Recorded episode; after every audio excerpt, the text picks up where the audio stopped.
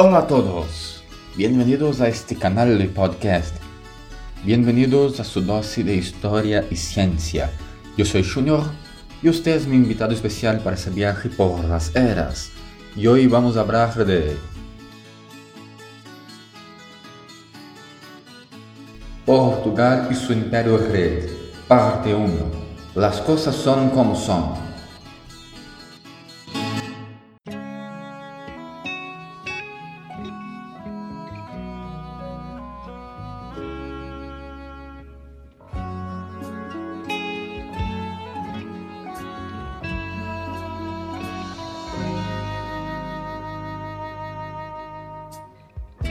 Navegadores antigos tinham uma frase gloriosa: Navegar é preciso, viver não é preciso. Quero para mim o espírito dessa frase, transformada. A forma para casar como eu sou. Viver não é necessário. O que é necessário é criar. Não conto gozar a minha vida, nem em gozá-la penso. Só quero torná-la grande, ainda que para isso tenha de ser o meu corpo e a minha alma a lenha desse fogo. Só quero torná-la de toda a humanidade, ainda que para isso tenha de a perder como minha. Cada vez mais assim penso. Cada vez mais ponho da essência anímica do meu sangue o propósito impessoal de engrandecer a pátria e contribuir para a evolução da humanidade. É a forma que em mim tomou o misticismo da nossa raça.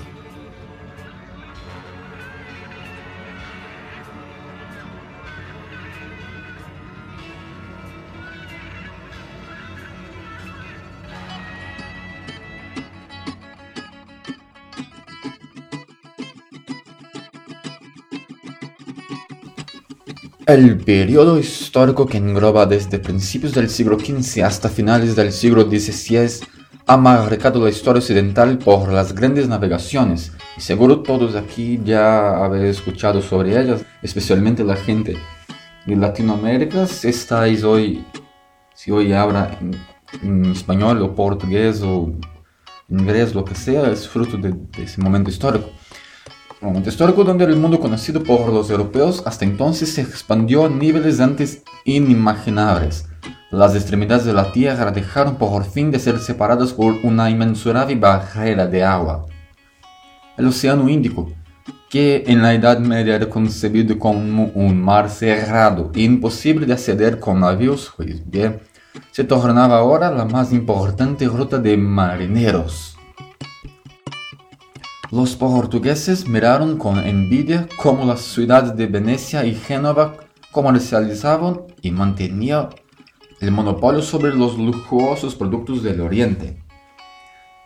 Estando pues en el punto más occidental de la Europa continental, ¿qué hicieron entonces? Como dijo el historiador, eh, británico Roger Crowler, decidieron enfrentar la mar porque sí, estaban perdiendo los, las personas de la península itálica estaban comercializando, manteniendo un monopolio sobre ese comercio y cobrando muy, muy, muy, muy caro por, por los productos que venían del oriente, por los productos que venían desde la ruta turca, cuando los turcos cercaron al mar, el Mediterráneo. Y así la única solución fue se aceder la, la mar, né, o oceano Atlântico e Portugal estava justamente no ponto mais ocidental da Europa. E por lo qual foram os primeiros a serlo. Navegar é preciso, viver não é preciso. Navegar é preciso, viver não é preciso. O barco Noite no teu tão bonito, sorriso solto perdido, horizonte madrugada, por isso o arco da madrugada. O porto, nada. Navegar é preciso, viver não é preciso.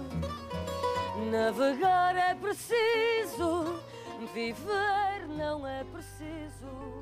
Ah, no, lo que pasó es que un siglo después construyeron un vasto imperio marítimo, con dominios extendidos desde India y partes de China y Japón, pasando por África, su- sus cuestas, las dos cuestas de África, y extendiendo por todo el norte musulmano de África e alcançando finalmente a América, colonizando todo o litoral brasileiro, que não é pouca coisa.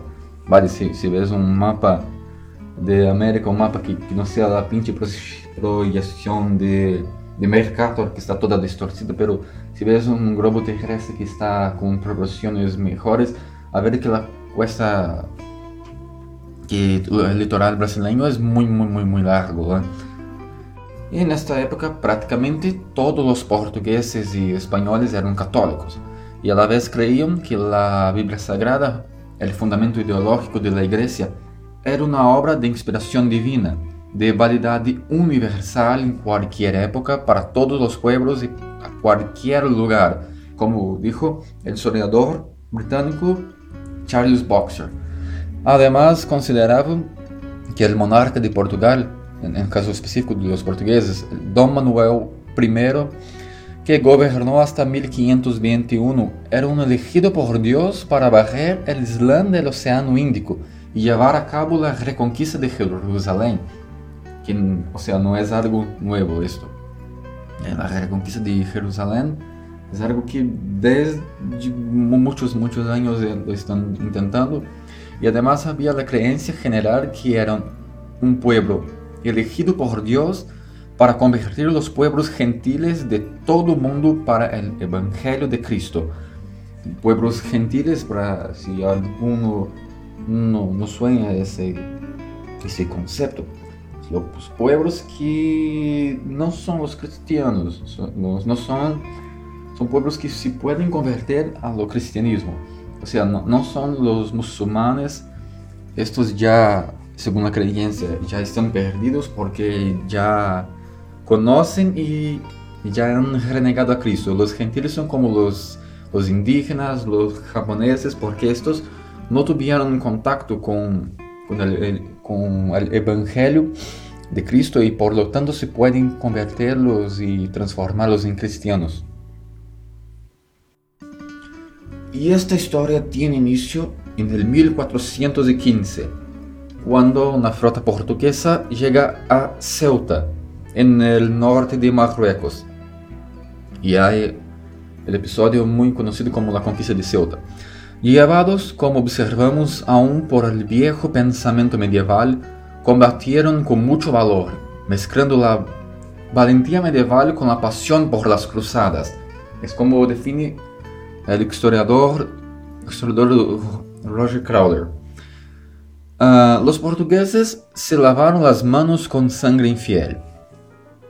La formación de Portugal estuvo de hecho dire- directamente vinculada con la campaña para expulsar a los musulmanes que habitaban la península ibérica. Y esto se sumó a la ubicación periférica y la salida al mar, el deslumbramiento y sensación de conquista. Después de eso, el mundo no sería el mismo. Los reinos ibéricos muito pronto iam produzir ou interferir em todos os grandes eventos a escala mundial. Elementos de grande expressão, como o tráfico de escravos do Atlântico desde o continente africano, ou o exterminio, o assentamento e a catequesis de las poblaciones indígenas em toda América, toda, todo o continente de, de América, né? uh, o aún en los más variados eventos históricos como la unificación de Japón. Sí, en todos estos los agentes ibéricos estuvieron presentes. Sería entonces muy fácil imaginar, por lo tanto, que España y Portugal eran como protagonistas principales en esa historia. Y aún más sería muy difícil argumentar que, por ejemplo, Brasil, África o Japón tuvieran algún impacto en la historia de Portugal con la misma influencia que los portugueses tuvieron en estos lugares, o que México y Perú impactaron a España con la misma intensidad que España impactó a los pueblos de América. Sin embargo, cuando se ve desde una perspectiva más amplia, y, por eso la historia está siempre, siempre se estudiando, cuando se ve desde una perspectiva más amplia y prestamos mayor atención a los procesos, a las redes y fenómenos de todo tipo que cruzan las fronteras de la nación, las relaciones mutuas y las transformaciones abarcan ideologías, religiones y personas y eso nos queda muy claro.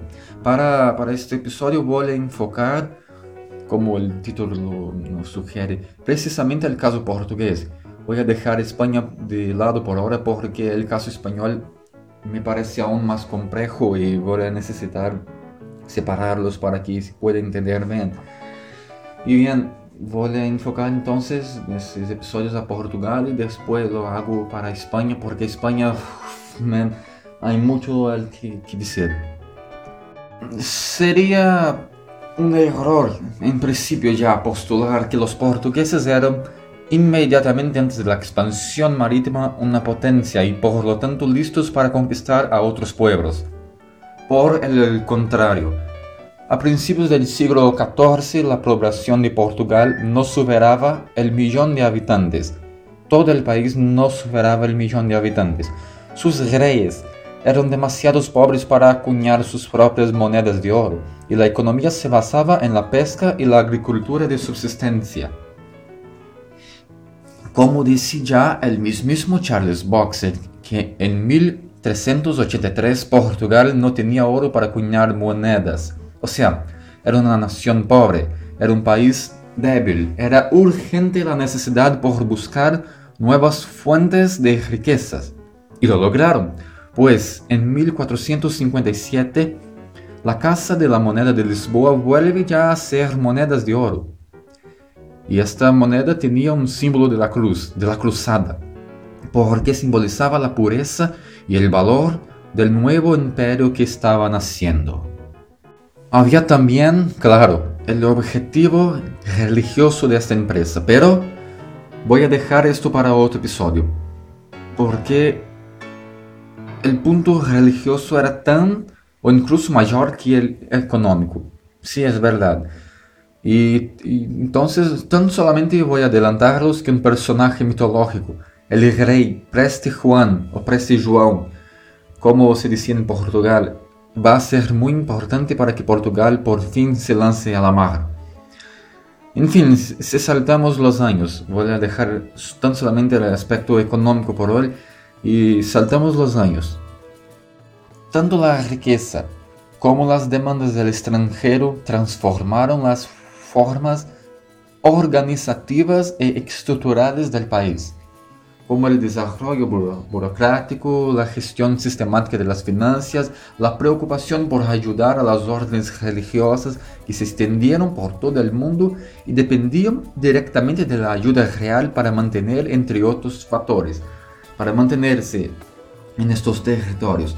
O sea, Portugal tuvo que transformarse para mantener un orden mínimo en medio a este caótico proceso, proceso expansionista, ya que en, la edad moderna la monarquía portuguesa no podía llamarse un Estado, un Estado, ya que ninguna institución política ejercía un control efectivo sobre el territorio o mantenía instituciones impersonales y duraderas. Portugal tuvo que se reorganizar por completo delante de las nuevas demandas, cada vez llegando a nuevos territorios, a nueva gente. Las leyes no daban cuenta de todo lo que estaba pasando, entonces tenía que crear nuevas leyes y todo este esfuerzo para mantener actividades en todo el planeta señaló que era muy importante para Portugal mantener tales contactos el fortalecimiento del país tanto económico como de prestigio en relación con otros reinos europeos y ante el propio Papa estaban directamente vinculados a este ambicioso proyecto de navegación.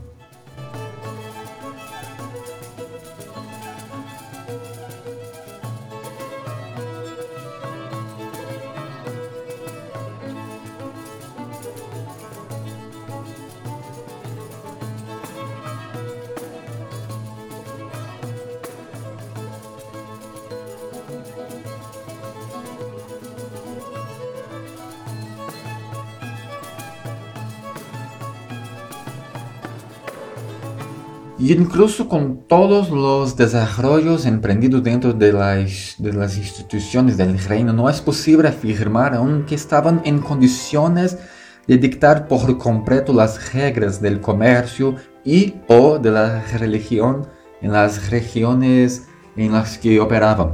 Incluso ya en el siglo XVI, mucho después, debido también a largas demoras en comunicaciones y contradicciones en la legislación vigente hasta entonces, la administración de los asuntos del rey al otro lado del mundo era ineficiente. Portugal funcionaba como un importante comerciante global. Comerciante, fijo, porque no creaba ninguno de los productos que intercambiaba. Solo los transportaba e intercambiaba en todas las partes del mundo. Pero para hacerlo tenía que dialogar con las élites, los funcionarios y las monedas de todas las áreas. Eso quedaron en el principio. Después empezaron ya a producir, en Brasil por ejemplo, empezaron a producir eh, el azúcar. ¿no?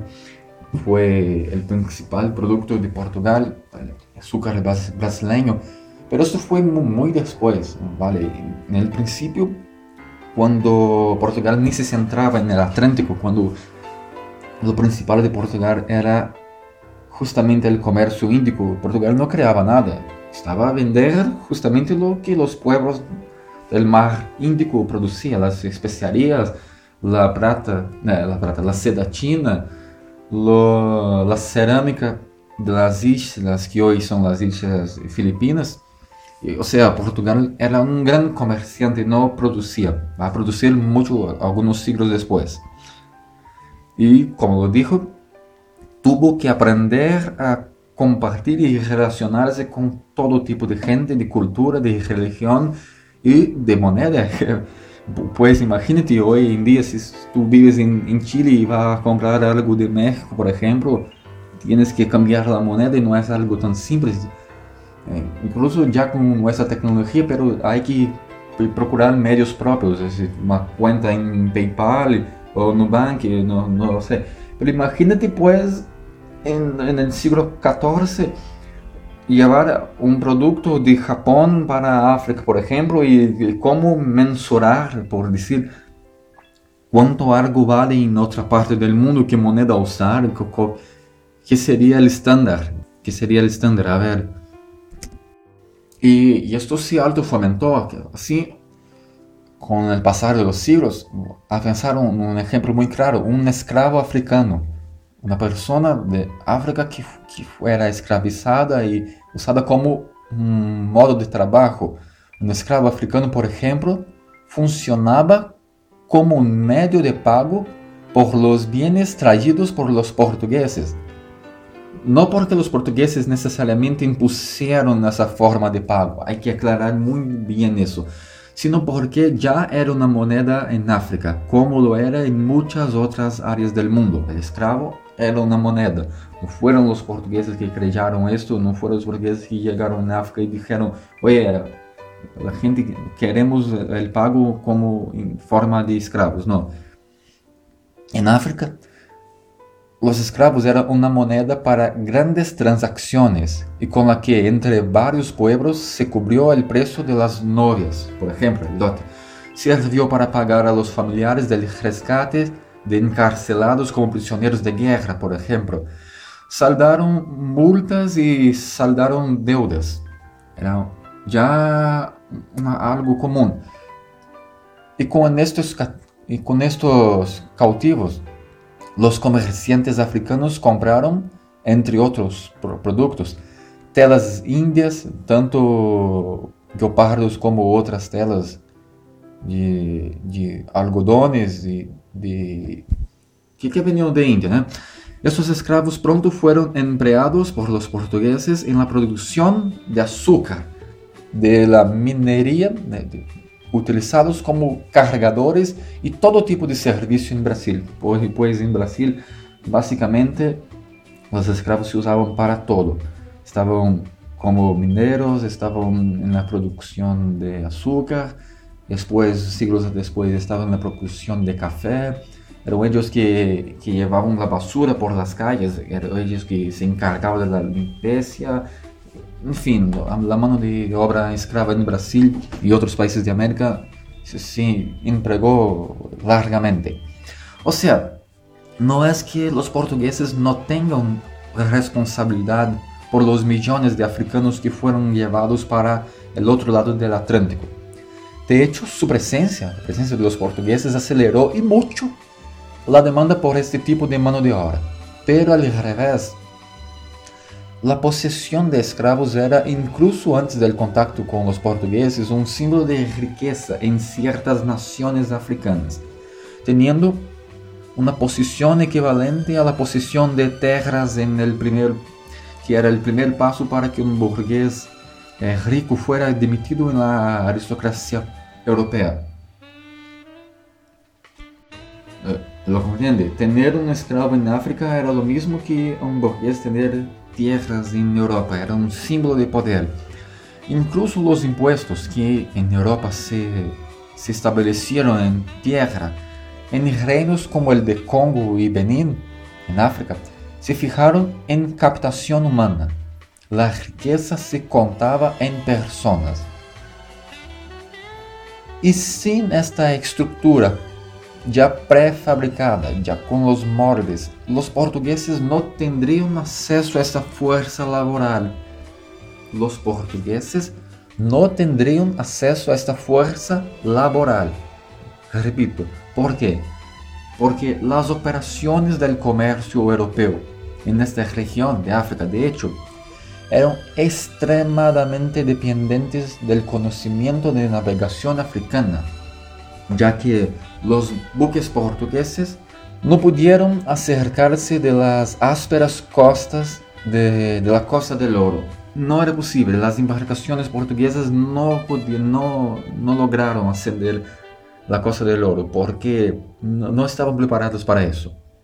Para este propósito, los canoeros africanos que operaban en las lagunas a lo largo de la costa, que hay muchos, muchos ríos que entran en la costa africana por el océano y van adentro del territorio y la, gente de canoa.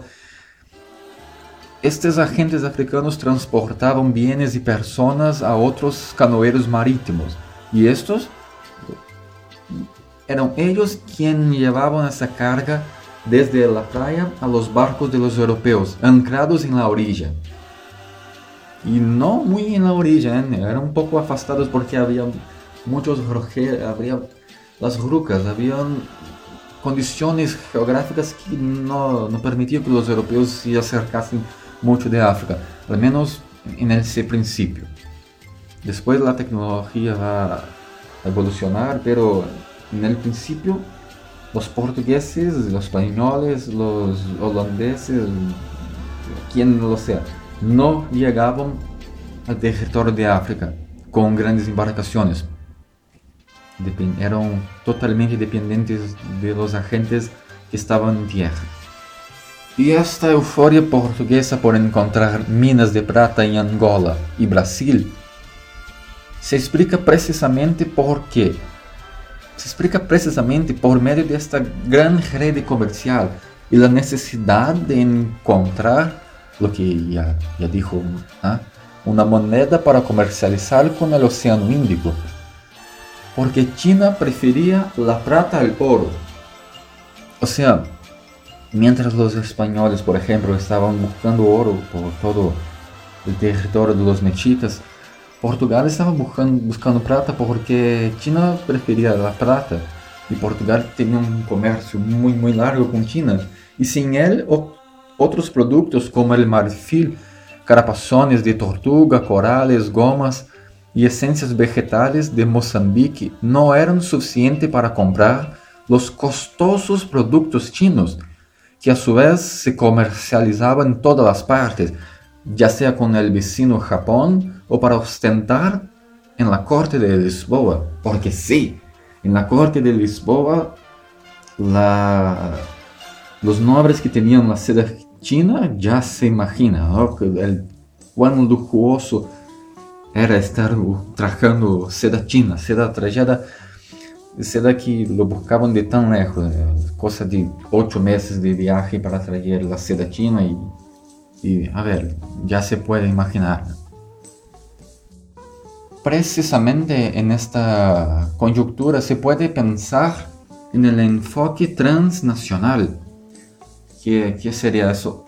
Que es algo que una nueva perspectiva histórica, por decir, una nueva tendencia, que ofrece una nueva forma de visualizar interacciones e intercambios en el entorno global, una red de interdependencia comercial.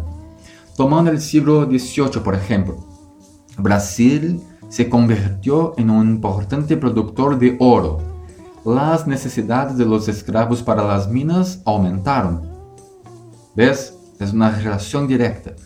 Con ese oro se pagaron las telas de algodón con las que se adquirieron esclavos en África. Esclavos para producir más oro, usados para comprar más telas, con el fin de adquirir más esclavos para aumentar la producción de oro con ellos. O sea, un loop interminable. Interminable. Interminable, pero mantenerlo era esencial. Portugal era completamente dependiente de eso. Y justamente el siglo XVIII, cuando el imperio empieza a huir, el imperio de Portugal empieza...